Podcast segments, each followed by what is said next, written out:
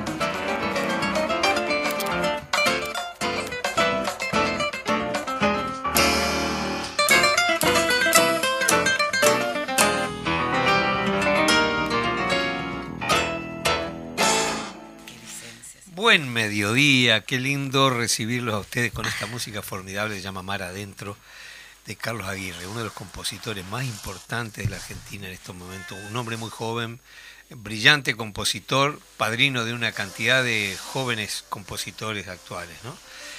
¿Qué le pareció el tema? A mí me encanta. Vio qué buena música, ¿no? Muy bueno, le vamos a dar la, la, bienvenida a, esta, a este programa de Cultura en Casa a toda la audiencia que nos está escuchando.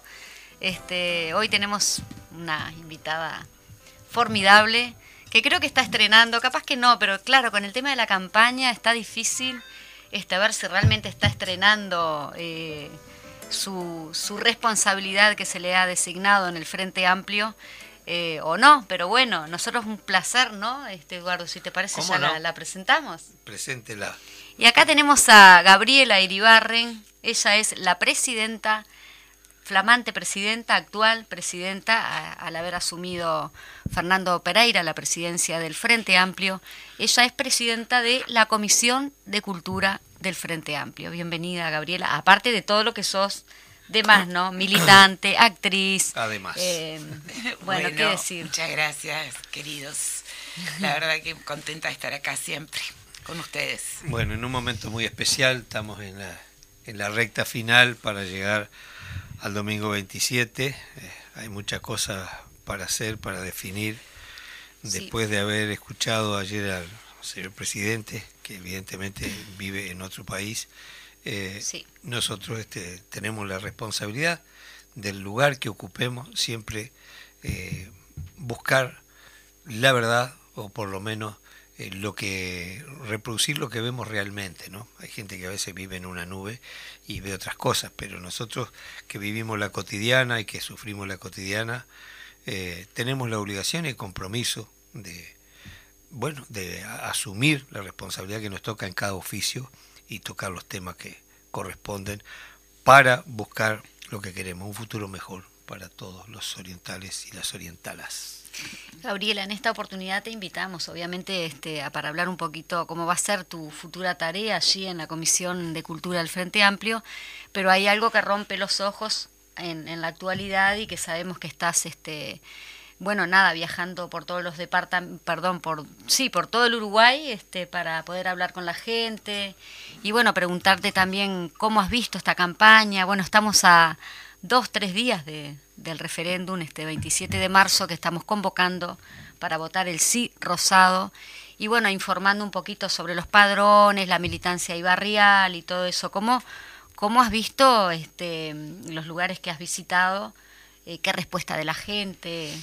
Bueno, en principio, bueno, primero que el tema, eh, celebramos la, la mm, creación de la Comisión Nacional de Cultura del Frente Amplio, porque bueno, realmente entendemos que, que si bien en los 15 gobiernos del frente se han hecho cosas muy interesantes y muy buenas que nos han permitido avanzar.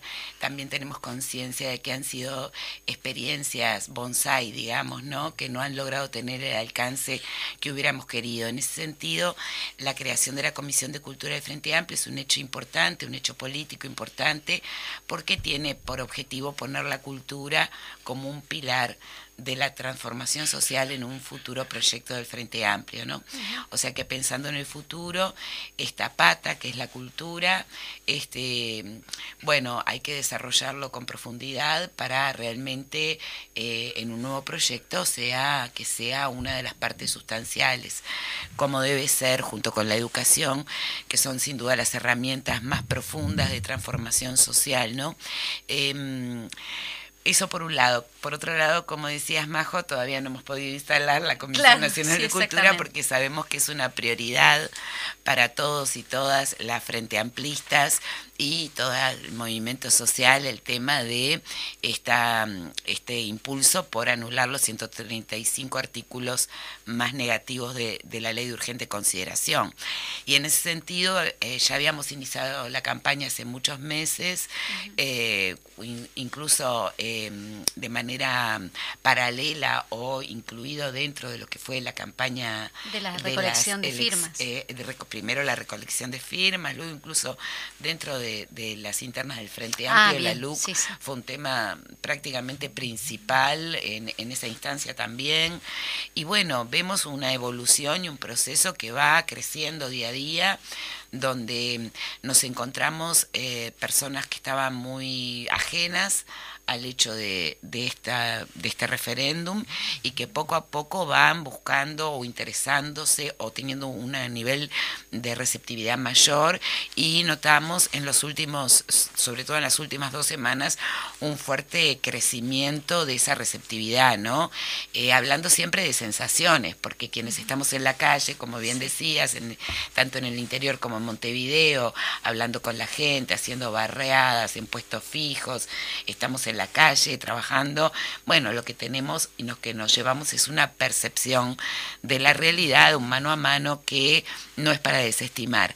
Así que bueno, tenemos mucha esperanza, tenemos mucha confianza en que vamos a ir creciendo el 27 y como siempre, bueno, sabemos que es una, ha sido una tarea desigual, una, una campaña desigual, ¿verdad? Donde contamos, no contamos con los grandes medios de comunicación, desde luego, y todos los operadores de gobierno han estado trabajando para el no, pero creo que nosotros hemos generado un nivel de movilización social eh, muy importante y que eso ya es una gran victoria, ¿no? Em, y que, bueno, esta campaña termina el 27, pero el 28 ese pueblo movilizado también este, va a seguir movilizado eh, sea cual sea el resultado, para seguir luchando por no retroceder, para seguir avanzando y para no perder nuestros derechos y nuestras libertades, como en definitiva es este lo que va a ocurrir si eh, no logramos triunfar con la papeleta rosada.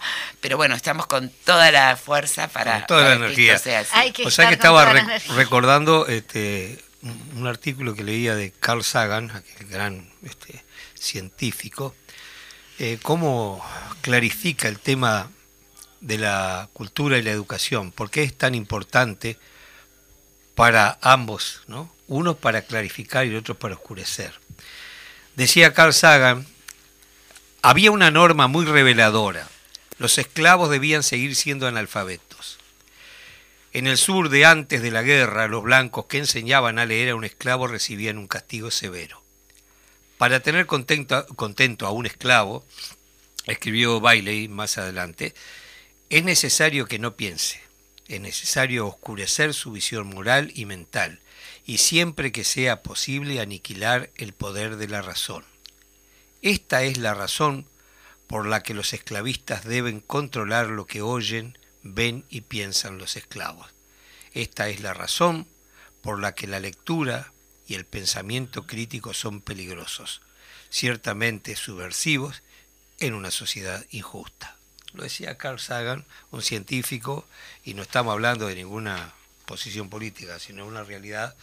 Y esto otro que decía Hughes, ¿se acuerda de Hughes del año 32? Escribe Un Mundo Feliz, una novela impresionante donde ya habla de la clonación en el año 32, y decía esto, las dictaduras del futuro lograrán producir una especie de campo de concentración indoloro para sociedades enteras, de manera que, de hecho, podrán arrebatarle sus libertades más fundamentales a las personas y sin embargo ellas estarán conformes y hasta felices con esta situación porque habrán sido desviadas de cualquier deseo de rebelión por medio de las drogas, la propaganda o del lavado de cerebro. Bueno, muy similar, ¿no? Al, Sí, la realidad que estamos viviendo, sabemos, este, eh, no, podemos ser ingenuos, que los medios están flechados, son del poder. Y permítame el atrevimiento de ocupar otro espacio para leer algo muy importante eh, que nos atañe eh, en este momento. Es una carta de Cerro Largo, La Mina. Dice, reclamo de padres de alumnos de escuela número 60, La Mina. 18 de marzo del 2022. Somos padres de alumnos que concurren a la escuela número 60 de la mina, nucleamiento, maestro Miguel Soler, en Cerro Largo. La escuela cuenta hoy con 30 alumnos y los padres elegimos enviarlos ahí porque apostamos a la educación rural. Es una institución con una rica tradición e historia que no puede quedar en el olvido. Por tal motivo exigimos una respuesta a la situación que paso a detallar. Desde el año 2020 nos están quitando cargos, los cuales nos brindan igualdad de oportunidades con niños de escuela urbana, pero con las características propias de la ruralidad. Primero se nos retira el cargo de maestro de inicial, el cual atendía a 14 niños de inicial, los cuales debieron ser redistribuidos entre dos docentes e incorporados al multigrado al fin del mismo año se nos retira la profesora de inglés. Al comienzo de este año nos enteramos que el profesor de educación física, único efectivo en rural en el departamento, ya no concurriría porque durante las vacaciones su cargo fue asignado a otra institución. El cargo de portugués, que iniciará como de costumbre, también será retirado en breve y se habla que el microescolar que transporta a los alumnos sería retirado también. Por motivos relacionados a la situación de pandemia que atraviesa el país, la escuela número 28 de Punta de la Mina, con la cual funcionamos el año pasado, no pudo trabajar en forma presencial, lo cual generó un distanciamiento entre las instituciones. Al comenzar el 2022 se pretende retomar el nucleamiento, pero desde inspección departamental no se autoriza el traslado de los alumnos en el microescolar, único medio de transporte con el que cuentan los niños.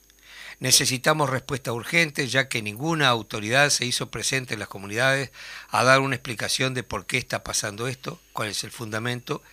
Incluso los docentes de las instituciones, así como las directoras de las mismas, se enteran de las resoluciones antes mencionadas de manera extraoficial, chismes de pasillo, o después que ya está resuelto todo y el cargo asignado a otra institución pero no por aviso de inspección, que debía ser la vía que corresponde, sino de los mismos profesores que la llaman y le dicen a partir de hoy no vamos porque nos asignaron a otra institución.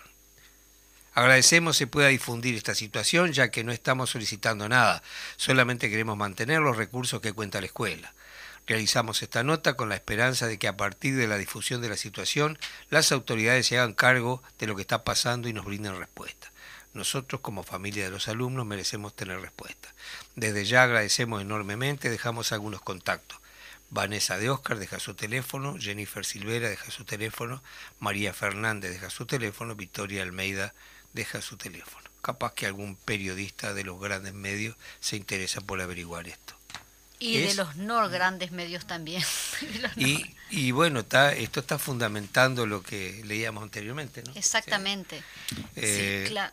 Así que, este, bueno, después de todo esto vamos a pasar una canción, porque la verdad que eh, en el año 75 tuve el privilegio de formar parte del equipo que acompañó al Darno en el disco Las Quemas.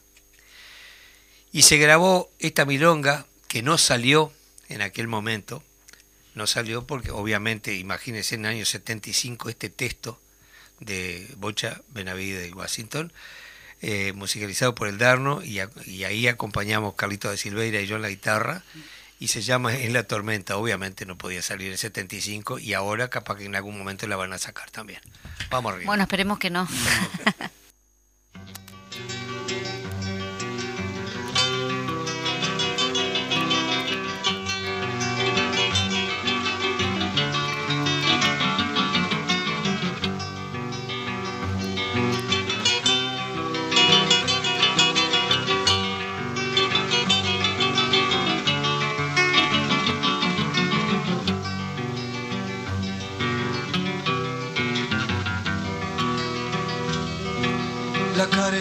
Y el desempleo, hijos de este tiempo amargo, buscarán tu desaliento, no dejes caer los brazos.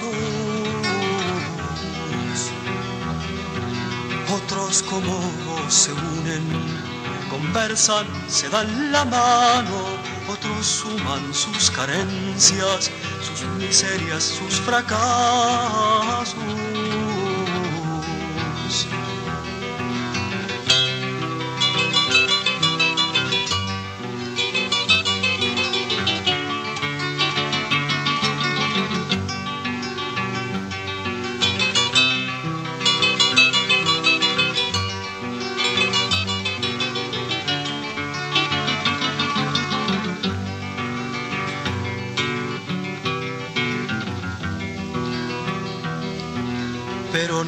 Para llorar, ni como desesperados buscar un golpe de suerte o soñar con un milagro, ni lanzados a la muerte como los ciegos del cuadro de Bruegel en una fila y al vacío encaminado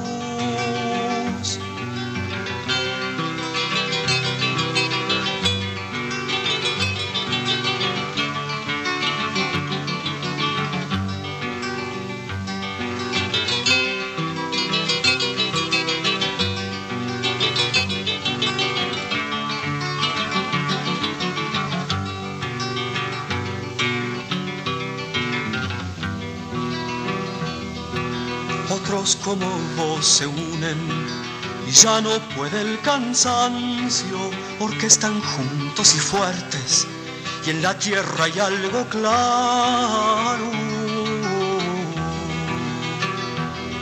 Algo alimenta sus sueños, lo que nunca han alcanzado, pero aquí sobre la tierra y de luchar es el caso.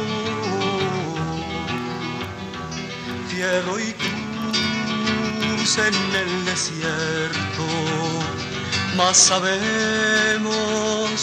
dónde vamos.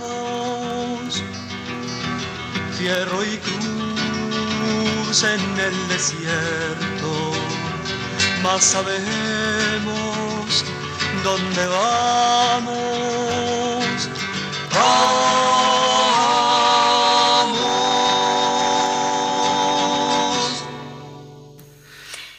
lástima, qué lástima que esta, la, la vigencia de esta canción, ¿no? Porque estamos hablando de 75. O sea, tanto vamos a volver para atrás. Sí, estamos como volviendo en, muchas cosas que no están sí, se está pareciendo mucho este, las actitudes de determinados sectores de la, de la dirección, es decir, del, del país, se está pareciendo mucho a la dictadura. Ojalá se recapacite un poco y bueno, retomemos el camino de la democracia, el respeto a las diferencias y el sumar fuerzas para ir para adelante y no eh, pretender imponer un criterio absolutamente reaccionario. Eh, es curioso que esta canción hecha para el 75, que incluso en el 75 no salió porque estábamos en plena dictadura y si salía prohibían el disco.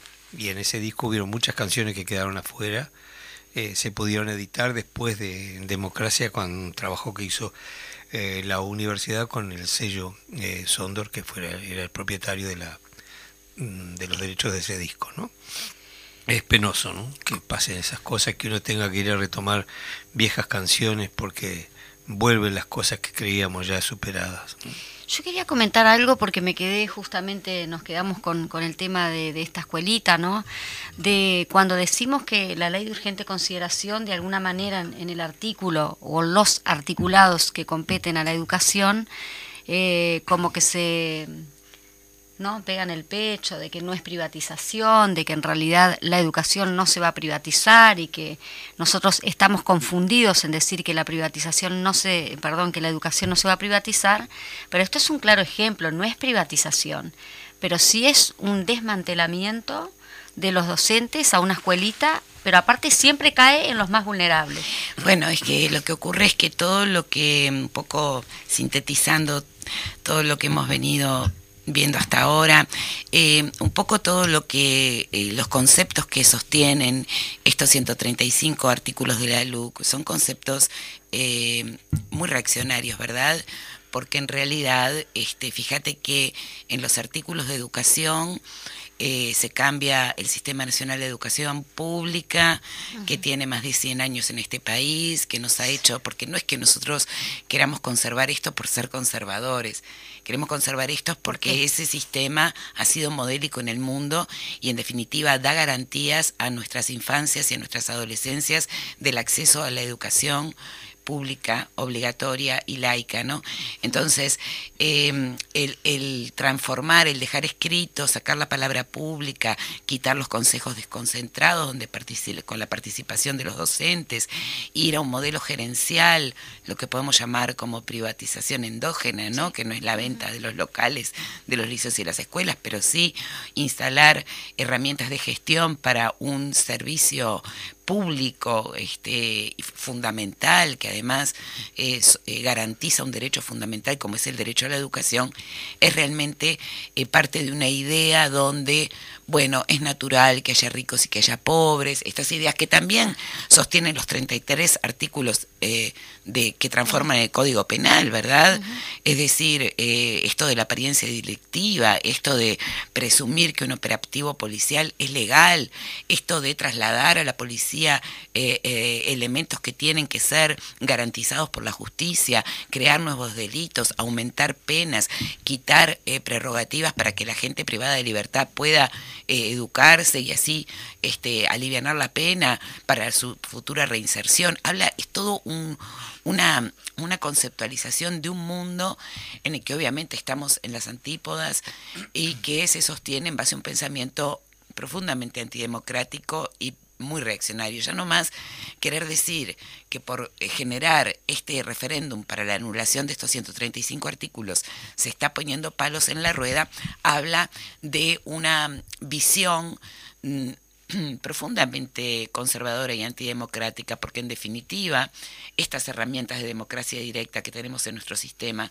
es de lo mejor que tenemos en nuestro sistema democrático. Y fue ante la lucha de muchos que hicieron, este, ¿no? Que hicieron posible. Pero es una herramienta profundamente democrática donde se pone en manos del pueblo una decisión de, de, de de, sobre, sobre sí mismo, ¿verdad? Entonces es como no comprender o no querer comprender que este nivel, estas herramientas garantizan la democracia en definitiva. Y lo mismo ocurre también en el tema de la educación, volviendo con la persecución que se hace y el discurso antisindical, ¿verdad? Porque hay que ver la, estigmatización que existe sobre maestras, maestros y docentes de secundaria y de, de, la universidad y de toda la educación y se pública. La, la, la respuesta del movimiento de los trabajadores, pero no se analiza por qué se llega a los conflictos. Bueno, y se limita una extensión del derecho de huelga y una extensión del derecho de huelga como es la ocupación, porque hay que ver que en este país eh, la minoría de los conflictos llegan a la ocupación. ¿Por qué?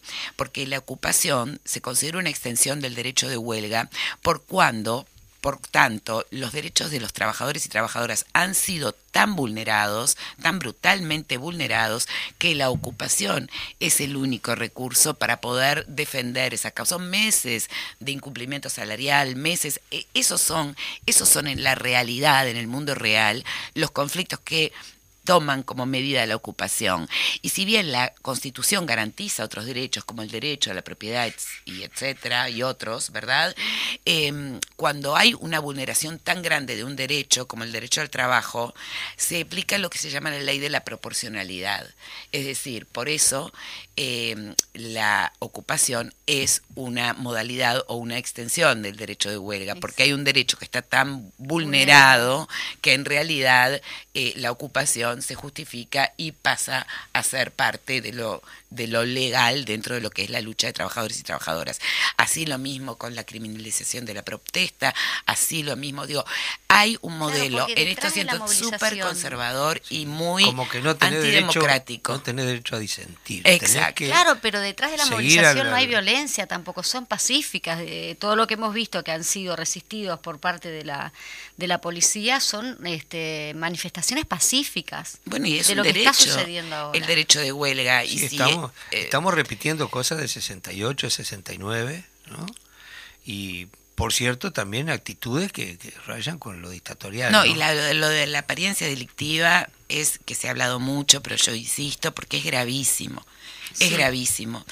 Primero porque la ley en el Código Penal con estos 33 artículos se flexibiliza de una manera donde la interpretación da lugar a la interpretación, algo que realmente es subjetivo, totalmente. totalmente subjetivo. Depende de quién te, y para, y para lo que es nuestra base de nuestro sistema de derecho es absolutamente eh, absurdo, porque justamente la ley te garantiza en tanto lo que está escrito es bien específico y bien preciso y esas son las garantías que tú tenés. ¿Verdad? Estamos en un sistema garantista, donde puede haber alguna persona culpable en libertad porque no se le pudo probar delito, pero lo que no puede haber son inocentes en la cárcel. Entonces, que haya una estigmatización a ser portador o portadora de una cultura en tu manera de vestirte, en tu, en tu comportamiento, en el color de tu piel, y que eso pueda dar lugar a ser considerado una persona con apariencia, delictiva, o un hecho con apariencia delictiva, que es algo interpretativo, es algo y que, y que en tal caso debería estar en manos de la justicia y no en manos de la policía, porque la policía es una fuerza que no está pensada para para eso, ¿verdad? Eh, entonces... Para asegurar, digamos, está pensada para ejecutar. o sea, si tú querés fortalecer a la policía, tenés que educarla, tenés, que, darle, formación, tenés que darle un salario digno para que pueda operar en función de cuidar su propia vida, en, lo que tenga que hacer, y cuidarnos a todos y a todas en cumplimiento de la ley y de nuestro sistema de derecho y de nuestras garantías. Ese es el eh, problema. Hay que tener la dimensión. yo siempre razono una cosa, digo, si se ha hablado muchas veces de la imposición de la pena de muerte, ¿no? Y la pena de muerte, obviamente, ¿quiénes van a caer? Van a caer la gente más, mm, más débil, más marginal, que eh, no estoy justificando un delito, pero que propenso de repente a cometer algún delito grave de sangre, probablemente por las condiciones que se desarrolló y de repente ese tipo va a ponerle a, la pena de muerte. Ahora un tipo como los peiranos, que hicieron suicidarse un montón de gente porque los estafaron, porque lo dejaron en la calle. Es injusto porque lo puede matar una vez sola y tendría que morir diez veces. ¿eh? Entonces no, no tiene no, por eso, por eso es muy reaccionario, porque esto que tú traes del derecho a la vida es un derecho absoluto y es el mayor, es el mayor de nuestro sistema de derecho. Y entonces también la ampliación de la legítima defensa es bárbara, ¿se entiende? Porque tú podés en una situación tremendamente trágica quitarle la vida a otra persona en defensa de tu propia vida, pero no podés hacer eso porque está en tu azotea o porque te robó la ropa colgada del patio o porque de pronto está durmiendo en tu galpón si tenés una extensión de, estás en un medio rural o, o porque no te gusta la cara como, bueno, te propone esta exacto. eso esa flexibilización eh, tiene, por eso digo, me parece que hay que tomar la dimensión y, explicar en estos días que quedan a los vecinos y a las vecinas la dimensión que esto tiene y que así no se resuelven los problemas de seguridad, que así se afectan las garantías de todos y de todas las ciudadanas y que nosotros, quienes estamos por la por el sí, por la papeleta rosada, por anular los 135 artículos. No estamos siendo indulgentes con el mundo criminal. Simplemente estamos diciendo que esta no es la vía, porque esto no afecta a la garantía de los criminales, afecta a la garantía de todos y de todas y de nuestro propio sistema, que si bien nunca la ley garantiza la justicia, pero sí es lo que es la herramienta que tenemos y es un sistema garantista. Entonces, y aparte, bueno, no lo decimos nosotros, lo dice la academia, lo dicen los catedráticos, lo dice toda la cátedra de Derecho Penal. Esto es gravitante, ¿no? Y lo tremendamente preocupante es la indulgencia de los grandes medios de difusión. También. Son responsables de la inmensa mayoría de los problemas. Eh, bueno, Wikileaks, ¿no? Las guerras del mundo. ¿eh? Eh, a, un, tipo lo meten en cana porque denuncia las más atroces guerras eh, que han sido consecuencia fundamentalmente de la prensa y no de la realidad. Y sí, los medios, bueno, y un poco venía a título de todo lo que leíste, ¿no? Es decir, la alienación, la alienación de una sociedad mercantilista, neoliberal, de consumo, donde el consumo es la enfermedad, no la patología social que aliena, y en contraposición de eso, por eso volvemos como siempre a la génesis de las cosas, ¿no? La educación y la cultura son lo que habilitan un desarrollo humano que permita tener a todos y a todas por igual, primero es un derecho humano, y después nos permita tener un desarrollo de nuestros elementos cognitivos, de, todo lo que se pone en juego, la razón, la emoción, el cuerpo, la, convivencia, eh, la empatía, la capacidad de, del trabajo comunitario, ¿verdad? Todo eso se desarrolla a partir de estas herramientas tan básicas que son la educación y la cultura, que son herramientas verdaderas que nos liberan verdaderamente, que nos dan libertad, que promueven el pensamiento crítico y que propenden a un al desarrollo humano que va a ser en definitiva el que va a lograr la transformación social conjuntamente obviamente con un modelo productivo eh, vinculando acorde a estas a estos a esta manera de vernos en colectivo verdad como humanidad como sociedades como colectivos. Este pero bueno la tarea que tenemos ahora es frenar esto para no retroceder para, para por lo menos mantener lo, lo, que tanto nos ha logrado en derechos y libertades. Y bueno, y estos días hay que hacer ese trabajo eh, mano a mano, pensando en, en los vecinos, en tu vecino, en tu vecina, eh, también en las personas que están en un grado de vulnerabilidad, porque todos y todas convivimos con las ollas populares, porque hay hambre en este país, como hacía mucho no ocurría, eh, con las personas que están en situación de calles, que también van a ser, y las que van a estar en situación de calle también por este nuevo este tema de la vivienda y de los eh, eh, desalojos express, ¿verdad? Eso va a generar con el tiempo todo un cambio de mercado que no va a favorecer a, las a las grandes mayorías y sobre todo va a impactar en los más y las más necesitadas, en las mujeres, por las adopciones, por los derechos de las infancias, de las adolescencias. O sea, tenemos que ver en nuestro círculo cercano, en nuestros vecinos, vecinas, cómo podemos llegar pensando en nosotros, en nuestros hijos, nietes y en, y en, y en todas las personas con las que estamos vinculadas en nuestro barrio, pensando un poco empáticamente en cómo va a impactar estos 135 artículos y este desorden de nuestro orden jurídico, que es el que nos rigen y es la herramienta que tenemos profundamente democrática para poder evolucionar socialmente. Vamos a ir una tandita. Vamos a una tanda que está un poquito pasado y seguimos. Como decía un paisano. Prociando. como era que decía así. vamos a darle que hay para rato. Y hay que darle para adelante. comiendo tierra. Después vamos, a, pasar, de, sí, luego de la tanda vamos a pasar algunos datos de transporte y todo para el día de la campaña, eh, perdón, para el día 27 de marzo, así que vamos a la tanda.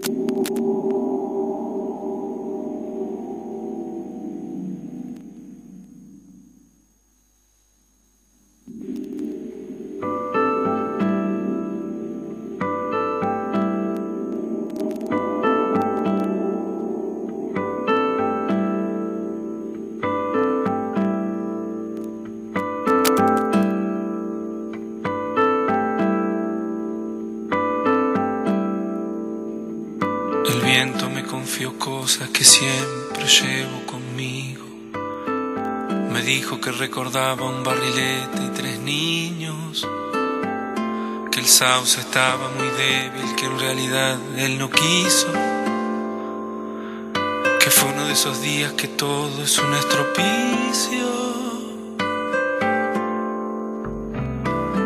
Me dijo que los pichones a veces de apresurados caen al suelo indefenso si él no consigue evitarlo. Me habló de arenas de agosto, de cartas de enamorados, del humo en las chimeneas, del fuego abrazando el árbol. Iba quebrado de culpas y seguía confesando. En su lomo de distancias no cabalgaba ni un pájaro. Era un fantasma ese viento, un alma en pena penando. Y en ese telar de angustias tejió sus babas el diablo. Me dijo que recordaba que en realidad él no quiso. A veces de apresurados un barrilete y tres niños. Me habló de arenas al cielo y chimeneas al piso, de cartas de enamorados, que todo es un estropicio. Fantasma ese viento, tejió sus babas el diablo. Iba quebrado de culpas y no consigue evitarlo. En ese telar de angustias, el fuego abrazando el árbol, el sauce estaba muy débil y seguía confesando. Por las chapas del techo de los de abajo, dijo el hombre de luchar para conseguir los clavos, en vez de hincarse a rezar para olvidar sus quebrantos o de sentarse a esperar. Regalos eleccionarios. Me sorprendió la respuesta, quise atajarlo. Pues cuando lleva razón, vaya quien quiere pararlo. El viento me confió cosas que siempre llevo conmigo, que siempre llevo conmigo.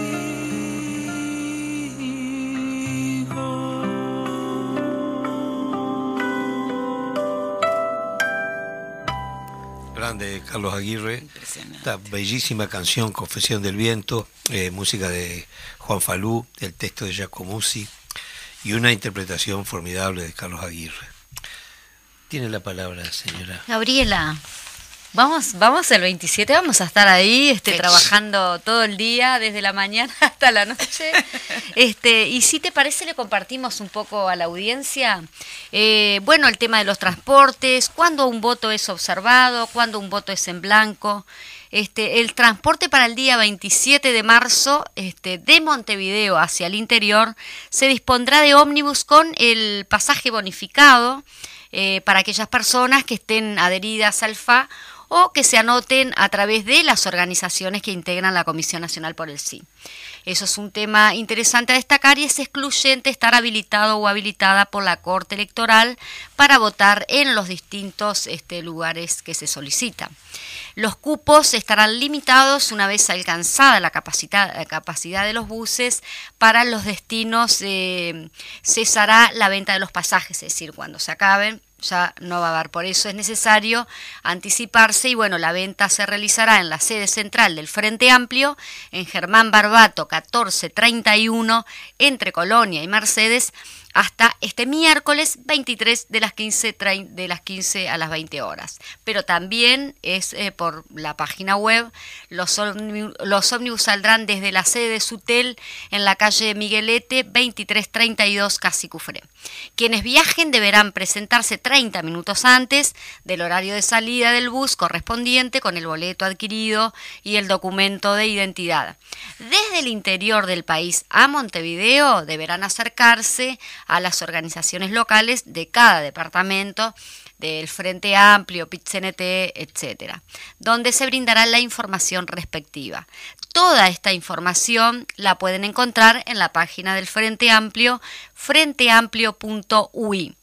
Y ahora vamos al tema del voto en blanco y voto anulado, que también es interesante que la gente sepa bien, eso que lo tenga bien claro, que el voto en blanco suma para el no, puesto que el sí debe obtener la mitad más uno de los votos emitidos.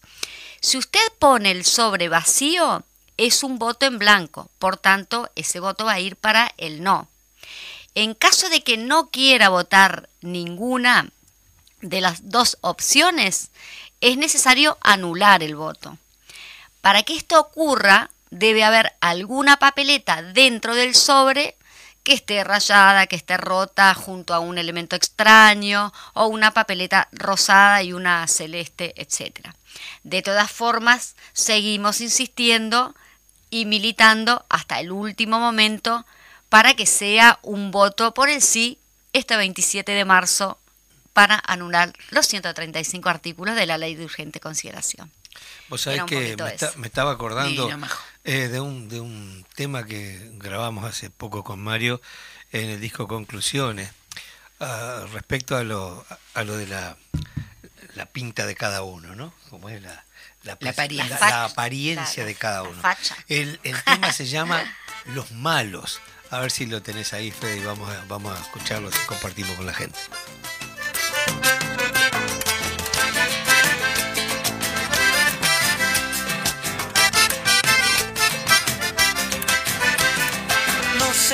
Siempre con pinta de plancha, campeones de marca y pelos pintados. No usan necesariamente boina con estrella y no siempre alientan a los mismos cuadros.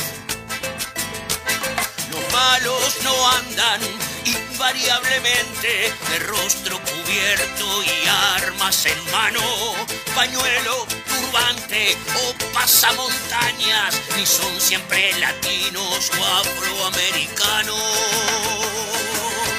No son exclusivos del Bronx o el Marconi, Villa 31, O los ranchos. No recalan siempre en pensiones tortuosas, no siempre descienden de barcos coreanos. Hay que estar atentos, que aunque no parezca, no son predecibles. A veces los malos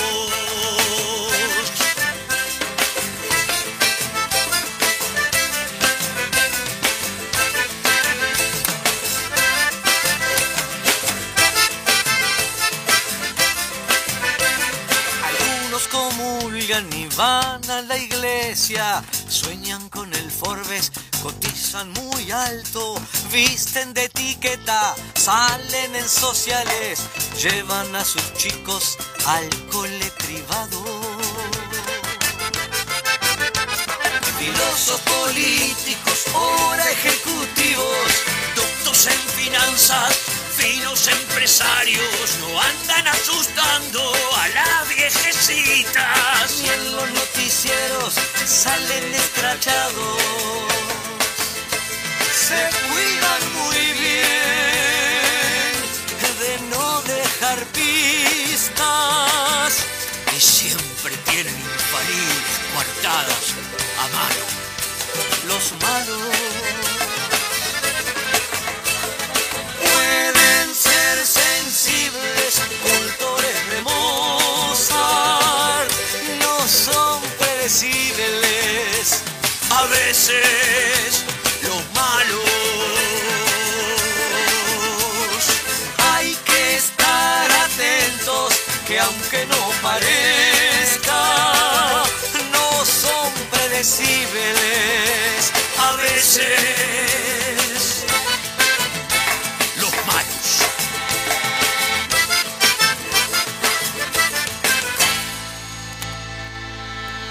Ahí estaba el tema de los malos, entonces con la participación especial de Tabaré Rivero, este grande de la música popular. Impresionante. Tabaré, un abrazo, le mandamos. Le mandamos un abrazo de este programa. Amigo, eh, bueno, Rosadito, Rosadito, se viene eh, hay que ir al estadio. Hay que ir Primero que nada, vamos a mandar un saludo a Luisito Galo, que nos acaba de mandar un ah, saludo. Mi compañero de la radio, beso, Luis Ah, mirá, tenés, tenés hinchada, Luis. Este, gracias. También nos manda un saludo Artín del taller de propaganda que siempre nos manda saludos. Ellos siempre están ahí trabajando mucho por, para la campaña por el sí rosado y vayas esas cartelerías divinas que hacen. Y bueno, comentarle un poquito a la gente que bueno, hay que estar ahí en los van a estar en los alrededores del Estadio Centenario los compañeros militantes por el sí rosado repartiendo las listas que la Pantera Rosa nos mandó un comunicado de último momento. Sí. Están las listas. y todo rosadito y para allí va a estar. ¿Cómo te fue el otro día, eh, Eduardo? Mira, fue muy grato el encuentro con, con toda la gente ahí en el velódromo. Eh, hacía, como sabes, lo- los músicos, la gente de la cultura en general ha estado bastante marginada por la realidad que estuvimos viviendo, ¿no? De la pandemia y todo eso, la falta de espacio para hacer nuestro trabajo. Y fue un reencuentro con la gente maravilloso. eh, eh, e incluso entre nosotros mismos, ¿no? Volver a reencontrarnos sí, nosotros claro, claro. este, que poco nos hemos visto en estos tiempos y este eh, el escenario que es nuestro lugar natural nos dio un, un cobijo hermoso y el cariño de la gente como siempre yo he dicho y, y lo tengo muy claro que en nuestro país si el, el dúo nuestro por lo menos eh, ya está llegando a los 45 años de trabajo ininterrumpido ha sido básicamente por el propio pueblo el pueblo ha sido nuestro puntal en todos los aspectos. Es quien compra las entradas de los shows, es quien compra los discos y que nos llena de cariño en la calle, en, los, los shows mismos, ¿no? Eh, Por consiguiente, eh, es un compromiso tremendo con el oficio de tratar cada día de hacer las cosas mejor. Ese es el, Y brillaron una sí, vez y la más, gente los estaba y- extrañando. sí, fue muy fue la- el reencuentro. Fue hermoso. Nos, nos Hermoso. manda saludos acá Miguel del Cerro, este, manda saludos al programa, así que Miguel, un Abrazo, abrazo desde Miguel. acá también. Este, y bueno, vamos, vamos a ir poniéndole a esto, este, cómo cerramos, cómo cerramos, estamos a poco, pero convocamos con toda la alegría que tiene la militancia, con toda esa alegría, con la alegría que logramos los, las 800.000 firmas, con todas las, este, bueno, las trabas que se nos pusieron para, para que eso sucediera, igual lo hicimos, y, en esta oportunidad va a ser igual. Este, vamos a lograr eh, ganar, este, vamos a lograr tener, obtener ese porcentaje de votos que es necesario, y no le vamos a dar mucho no, no vamos a pensar mucho en, en esto de las encuestas y estas cosas que, que son números.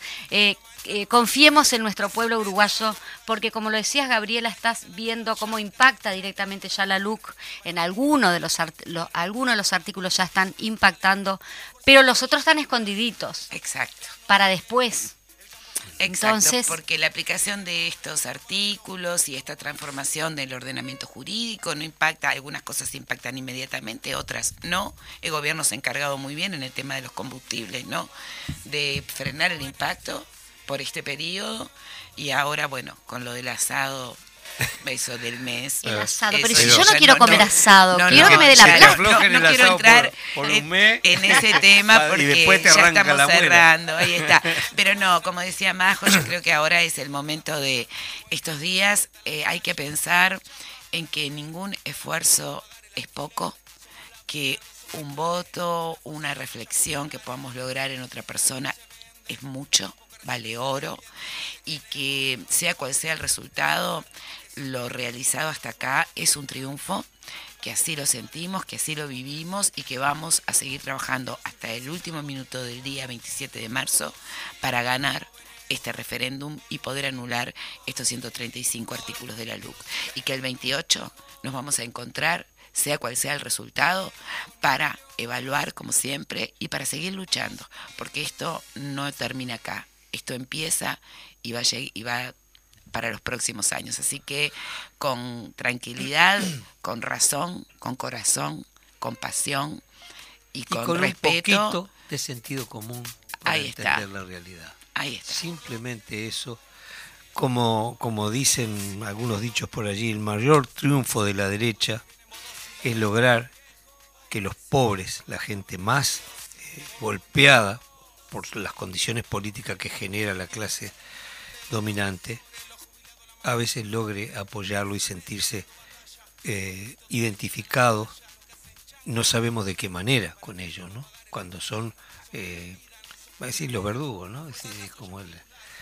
Eh, si son los tipos que te están llevando a una realidad social que vos no viviste en estos últimos 15 años, donde te falte la comida, donde te falte la seguridad de tus hijos en la educación, donde vos ves que los medios de difusión están contradiciendo la realidad, cuando ves que eh, contradicen además eh, in situ, porque está mostrando usted la violencia eh, descarrilada diariamente y sin embargo salen con unas caras de piedra diciendo que estamos cada vez mejor en el tema de seguridad. Bueno, evidentemente hay gente que vive en otro mundo. Nosotros vivimos la en el negación, mundo la negación ha sido siempre una herramienta de, de alienación al pueblo, ¿no? la negación. Si vemos, observamos la campaña, en realidad las voces que se pronuncian por el no se basan en dos líneas de trabajo. Atacar el Frente Amplio cuando esto hay que hacerle saber a la gente que no pasa por las adhesiones políticas partidarias, que es una causa realmente ciudadana, realmente que no importa lo que hayas votado, es o es son otras cosas que se ponen en juego que afectan la vida cotidiana de todos y todas nosotras por igual. Y por otro lado, la negación. Frente a un argumento, decir que no, sin recontraargumentar, sin explicar, sin nada. Bueno, si uno observa esas estrategias claramente, pero bueno, para poder decodificar eso hay que tener, sí, un grado de reflexión que a veces la gente no puede tener porque está alienada en resolver urgencias como eh, vitales, vitales, vitales, la comida, el techo, la crianza de los hijos, el alimento, o sea, en qué condiciones podés estar para reflexionar sobre nada si no tenés resueltos elementos indispensables de tu presente y del presente de tus afectos y de tu familia, de tus hijos y de tus hijas. Entonces, la cultura, la educación. Ahí, Yo desde acá le quiero mandar un, gran abrazo a todos los compañeros de Cultura por el Sí que han estado de alguna manera u otra participando con su militancia, de la forma y con las herramientas que tenemos nosotros, los artistas, de poder difundir y de poder reivindicarnos, que es la cultura. Entonces, hoy tenemos una mesa acá de, de tres artistas y convocamos también en este 27 de marzo que los artistas también este, piensen todo esto que le estamos diciendo, que reflexionen, porque ¿por qué no? Este, ¿Por qué no? Sí, y, ¿Por qué sí? Eh, ¿Por qué sí? ¿Por qué sí? Y esto de, bueno, de, de, lo lindo en el banderazo, por ejemplo, en todas las instancias, porque hemos salido de la integración, ¿no? De todas las organizaciones sociales, políticas en una causa, en una causa, ¿no? Eso también nos deja un saldo hermoso, positivo, porque así debemos, debe ser, ¿no? Este, desde los lugares que, que, hemos elegido cada una y cada uno para, para militar, para tratar de construir un mundo mejor, igualitario, ¿no? Libre, de verdad. Eh, el, el, el, tener una causa que nos una a todos y a todas, va, eso eso es muy es un logro inmenso que ya lo tenemos. Muchas gracias, Gaby. ¿Con qué nos despedimos? Primero que nada, muchas gracias, Gaby. Un placer siempre yo para, Y para, nosotros también eh, la claridad con que vos planteas las cosas y bueno, profundamente agradecido por tenerte aquí en casa. Y yo por tenerlos a ustedes, gracias. Y nos vamos a ir con una milonga. Ay, va, vamos pum para arriba, vamos Es una milonga que toca ¿eh? Horacio Salgán, uno de los grandes músicos del tango, con Ubaldo de Lío una milonga de Abel Fleury, un compositor argentino, este guitarrista, se llama Te vas milonga. Con ella nos vamos con un abrazo grandote a todos los que están del otro lado y bueno, a reflexionar porque está en juego el futuro del país, no de un partido político. Arriba a todos los militantes. Arriba.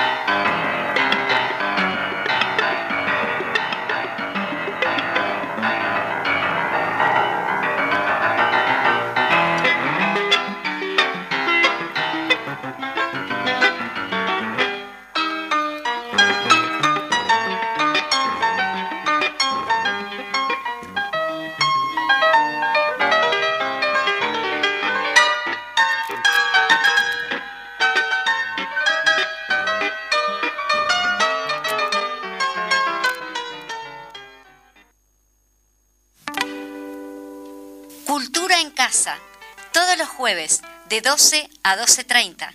En Radio Fénix, CX40, 1330 AM. Un programa de cultura en un ámbito bien coloquial. Los esperamos.